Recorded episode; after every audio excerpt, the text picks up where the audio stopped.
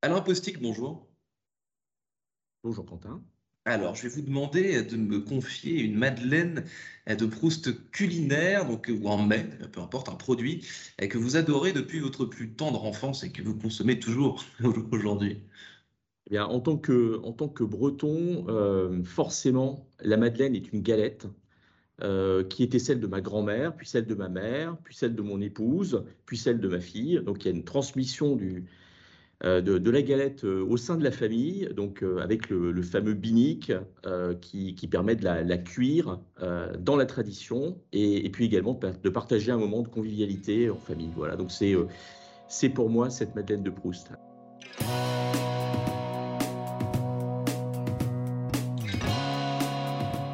Bonjour à tous et bienvenue au Talk Décideur du Figaro en visio avec aujourd'hui sur mon écran et par conséquent aussi sur le vôtre Alain euh, Postic, PDG de Potel et Chabot, euh, traiteur et créateur d'événements euh, de référence, hein, de, prestige on peut dire, depuis 1820, date à laquelle, depuis plus de 200 ans, hein, du coup date à laquelle ces deux messieurs, Potel et Chabot, se sont associés pour inventer d'ailleurs le métier de traiteur. Je crois qu'on peut, faire un peu de cocorico Alain Postic pour, pour, pour commencer. Oui, c'est vrai que en fait cette, cette association a créé une, union tout à fait magique, puisque ensuite cette maison a, accompagné les différentes étapes de l'histoire du pays euh, en étant présente dans des moments prestigieux de, cette, de cette, histoire. Euh, donc finalement, la rencontre de deux individus peut créer des choses euh, tout à fait incroyables. Et donc, alors on n'a pas eu beaucoup de chance pour notre 200e anniversaire, puisque comme cadeau, on a eu le Covid. Euh, mais là, pour le 202e anniversaire, les choses vont tout de même euh, beaucoup mieux. Donc, on, va pouvoir poursuivre l'histoire euh, qui avait été engagée par messieurs Potel et Chabot en 1820. On va en reparler, Alain Postic. Comment il a évolué à, ce métier de, traiteur au fil des de, 200 ans Finalement, c'est quand même quelque chose. Au fil des décennies, comment ça a évolué du début à aujourd'hui? Alors, d'une part, il a.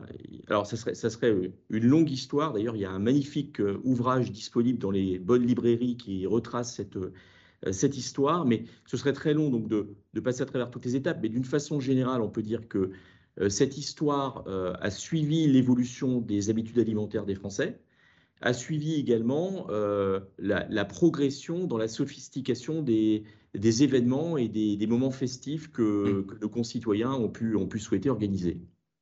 Et j'imagine que année après année, décennie après décennie, euh, le, traiteur était à l'origine réservé à une certaine euh, élite, et ensuite il y a eu tout de même euh, une sorte de démocratisation, disons, de, de, ce, de, de, ce, de ce métier.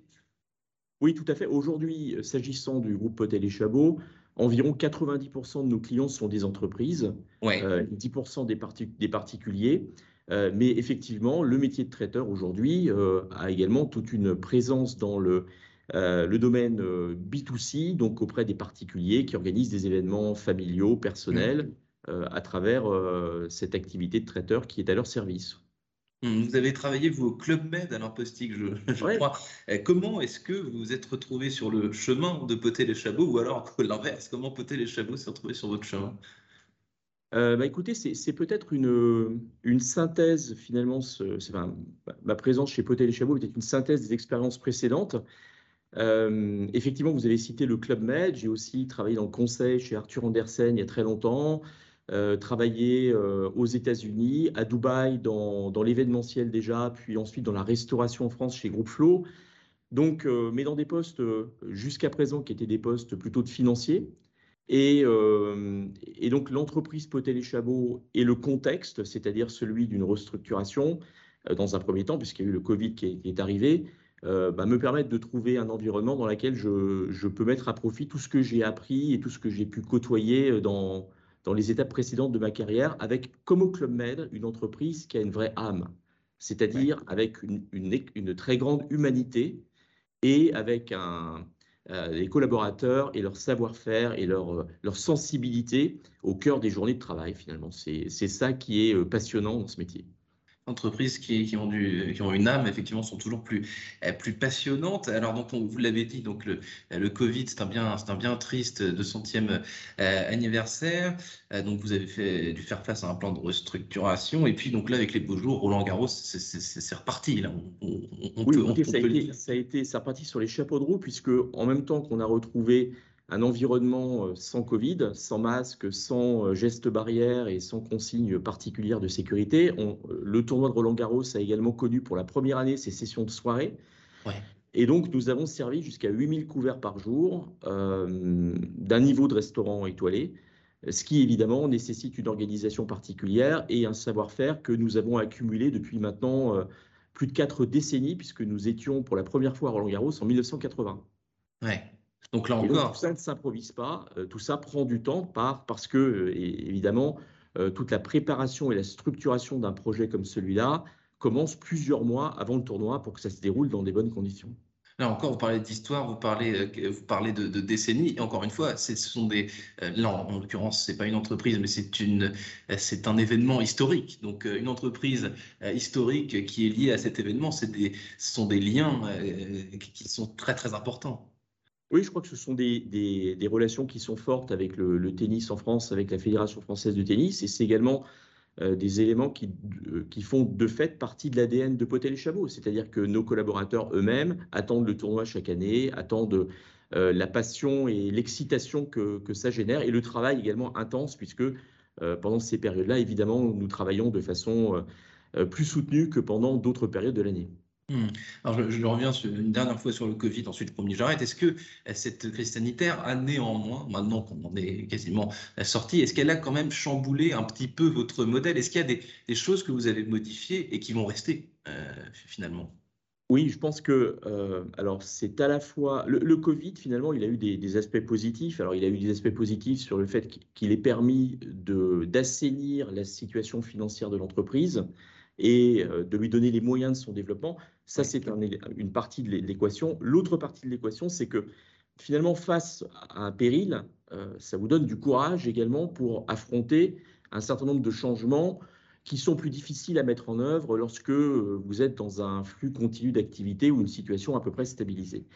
Et, euh, c'est la, contrepartie de ces vieilles maisons, c'est que leurs leur traditions ont pour contrepartie le fait parfois d'avoir plus de difficultés à embrasser des évolutions, à les, les, prendre en compte et à s'adapter. Et donc, de ce point de vue-là, la crise nous a, euh, euh, nous a à constater, par exemple, que ce que nos collaborateurs attendent de leur relation avec notre maison est, différent de ce qu'un collaborateur pouvait en attendre il y a 20 ou 30 ans. donc, cette culture très forte hein, de la brigade de cuisine où on entre comme commis et où on franchit toutes les étapes à travers ce processus d'initiation finalement.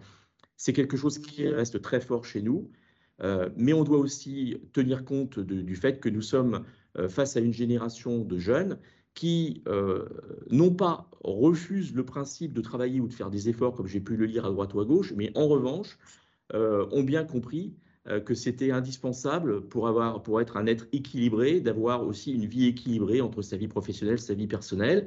Et, pour nous, ça veut dire qu'il faut qu'on organise euh, nos façons de faire et nos, structures pour euh, accompagner cette évolution de la société.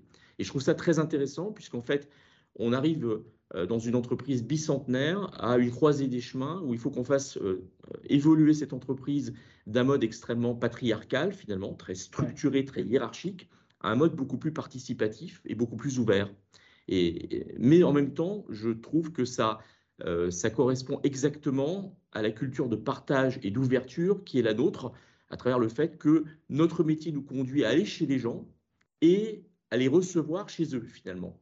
Hmm. Donc, euh, cette, cette ouverture, il faut qu'on soit aussi capable de l'appliquer à notre propre mode de fonctionnement en interne que c'est intéressant ce que vous expliquez à l'impostique, parce qu'à à, l'heure où on parle dans certaines entreprises euh, plus de col blanc ou de euh, corporate, de, travail hybride, de changement de rythme, etc., vous, sur des métiers de, passionnés, euh, comme ça, vous l'avez dit plutôt paternaliste, vous, vivez aussi des petites, des petites modifications, des petites révolutions sur le fameux rythme de travail. Ah oui, et, nous avons des, des collaborateurs qui travaillent en cuisine et nous avons des collaborateurs qui travaillent en comptabilité. Et donc, lorsque vous faites évoluer cette entreprise, vous devez également prendre en compte des notions d'équité, parce que c'est facile d'organiser du télétravail pour des comptables, c'est beaucoup plus difficile de, l'organiser pour des gens qui travaillent en cuisine. En revanche, il y a peut-être des contreparties euh, qu'on peut trouver pour les cuisiniers qui leur permettent également de, de, voir leur environnement de travail évoluer au même titre que celui des comptables qui ne comprendraient pas qu'on ne leur donne pas deux jours de télétravail par semaine comme dans toutes les entreprises en France euh,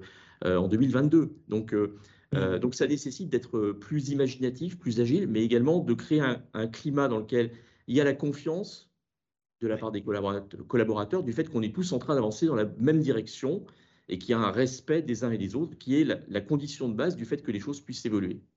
Mmh, et puis on, parle beaucoup à l'impostique en ce moment de, de, de, pénurie, de grande pénurie dans le, dans le recrutement, dans plusieurs secteurs. Euh, le, vôtre en, fait un peu partie. Est-ce que quand on s'appelle Potel et Chabot et qu'on est une institution, vous l'avez dit, bicentenaire, est-ce que néanmoins c'est quand même une raison euh, plus que plausible pour, pour rejoindre les, vos, troupes? Évidemment, nous avons, euh, comme, comme tous nos, collègues du secteur de la restauration ou bien des métiers de l'événementiel, des difficultés à recruter comme nous le souhaitons. Euh, nous avons effectivement la chance de pouvoir mettre en avant le caractère vraiment unique des événements dont on s'occupe, puisqu'on peut, lorsqu'on est par exemple maître d'hôtel chez Potel et Chabot, euh, d'une part, travailler dans une entreprise qui a suffisamment d'activités pour vous accorder, vous confier des missions à peu près tout au long de l'année et donc d'avoir euh, une activité constante. Mais vous pouvez d'un côté vous retrouver dans un dîner, de gala avec des maisons de luxe au château de Versailles, suivi d'un feu d'artifice et et euh, avec un dîner signé par des chefs étoilés et, avoir vous-même des étoiles dans les yeux, ou bien vous retrouvez euh, un petit peu plus tard dans, le mois ou dans la semaine et vous occupez de la loge dans un grand stade sportif d'un champion du monde de football euh, qui va avoir des demandes tout à fait différentes de celles de vos clients du luxe. Donc cette variété de, de, situations et de moments, je pense notamment pour des jeunes qui ont besoin de découvrir le monde et ce qu'il a à offrir, c'est quelque chose d'assez unique. Donc on, capitalise sur justement la confiance de nos clients et la variété des événements qu'on a à proposer pour euh, en faire une force de conviction pour le recrutement de, jeunes talents. Merci Alain Postic de nous avoir raconté l'histoire avec un grand H de Potel et Chabot. Merci infiniment d'avoir répondu à mes questions pour le talk décideur du Figaro. Je vous souhaite une excellente euh, fin de journée. À vous également. Au revoir.